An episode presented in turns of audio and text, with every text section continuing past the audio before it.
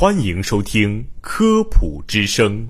本节目由河南省科协主办，河南省全媒体科普传播中心和洛阳师范学院承办。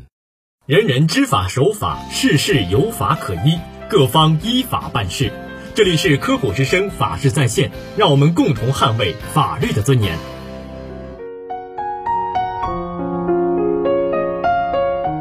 我是播音员一鸣，我是小格。一鸣，我发现啊，在日常生活中，很多人觉得啊，在自家门口就是自家的区域，放个垃圾没什么。其实不然，门外属于公共区域，而公共区域不得随意占用，其环境需要大家共同维护。有些住户为避免家里产生异味，而选择把垃圾放在门外；有些高层住户嫌下楼麻烦。总是把垃圾堆到一定程度后才拿下去。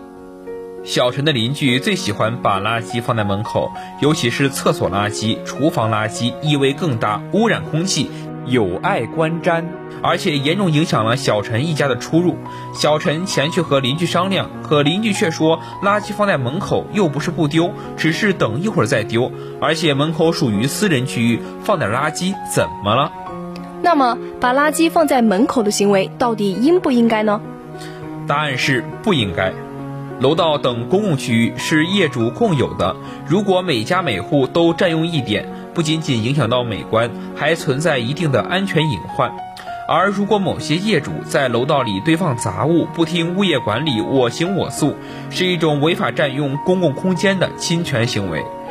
侵犯了其他业主道路通行权和邻里关系，其他业主和物业公司可以对其进行起诉。中华人民共和国消防法规定，任何单位、个人不得占用、堵塞安全出口消防车通道；任何住户和个人不得私自占有消防车公共通道；禁止将杂物等私人物品存放于楼层公共通道内；不得将生活垃圾堆放在楼道内。必须袋装后丢弃到楼下的垃圾桶内。中华人民共和国民法典第二百八十六条规定，业主大会或业主委员会对任意弃置垃圾、排放污染物或噪音、违反规定饲养动物、违规搭建、占用通道、拒付物业费等其他损害他人合法权利的行为，